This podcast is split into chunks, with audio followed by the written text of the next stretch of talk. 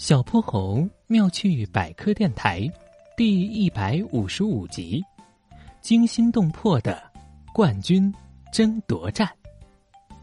呜呜，哼哼猪，你等着看吧，这次比赛我一定可以赢得冠军。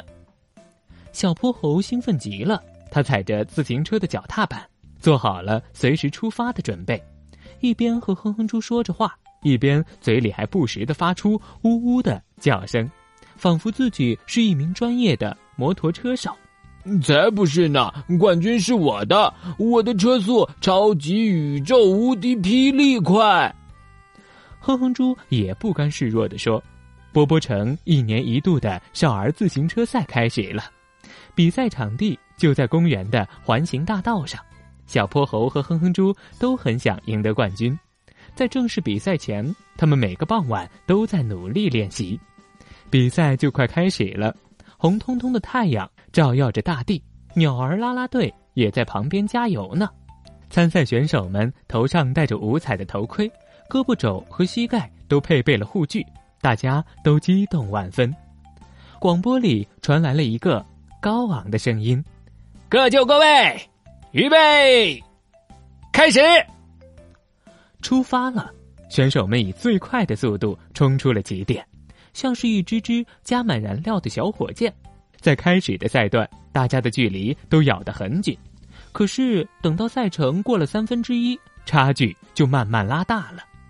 骑在最前面的是小泼猴，哼哼猪紧随其后，排在第三的是羊咩咩。他们三个把其他选手远远甩在后面，拉开了一大截距离。冠军看来将在他们三人中间诞生了。终点越来越近了，小泼猴和哼哼猪依旧冲在队伍最前面，胜利在向他们招手。他俩你追我赶，互不相让，都使出了吃奶的力气。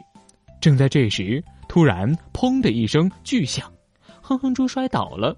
原来是他的轮胎竟然在关键时刻爆胎了。哼哼猪懊恼的一屁股坐在地上。小泼猴担心哼哼猪受伤。他望着近在眼前的终点线，心里虽然有点可惜，但还是马上停了下来，跑到哼哼猪身边了解情况。所幸哼哼猪保护得当，安然无恙，小泼猴松了口气。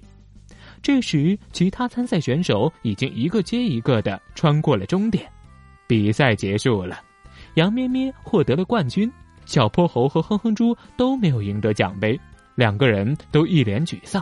哼哼猪难过极了，他连累了小泼猴，他一直想不明白，我的车胎为什么会突然爆掉呢？这里也没有大石子之类的呀。小泼猴看了看车胎，又摸了摸地面，经过上午几个小时的日照，地面已经被烤得滚烫。他问哼哼猪：“哼哼猪，你昨天是不是把车胎的气打得很足？”小泼猴，你怎么知道的？昨天我特意捏了捏轮胎，感觉气有点少，所以用打气筒把气打得很足，这样今天才能骑得快。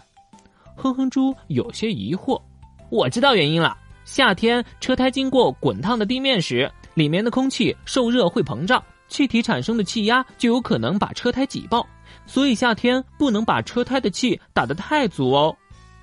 原来是这样，都怪我，现在还连累了你，对不起啊，小泼猴。没关系的，在我心目中，你可比奖杯重要多了，你也不要难过了。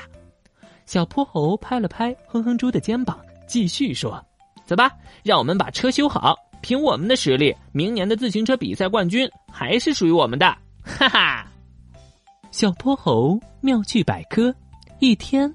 一个小知识，小朋友们，欢迎大家把心中的大问题、小问题在评论区告诉小泼猴。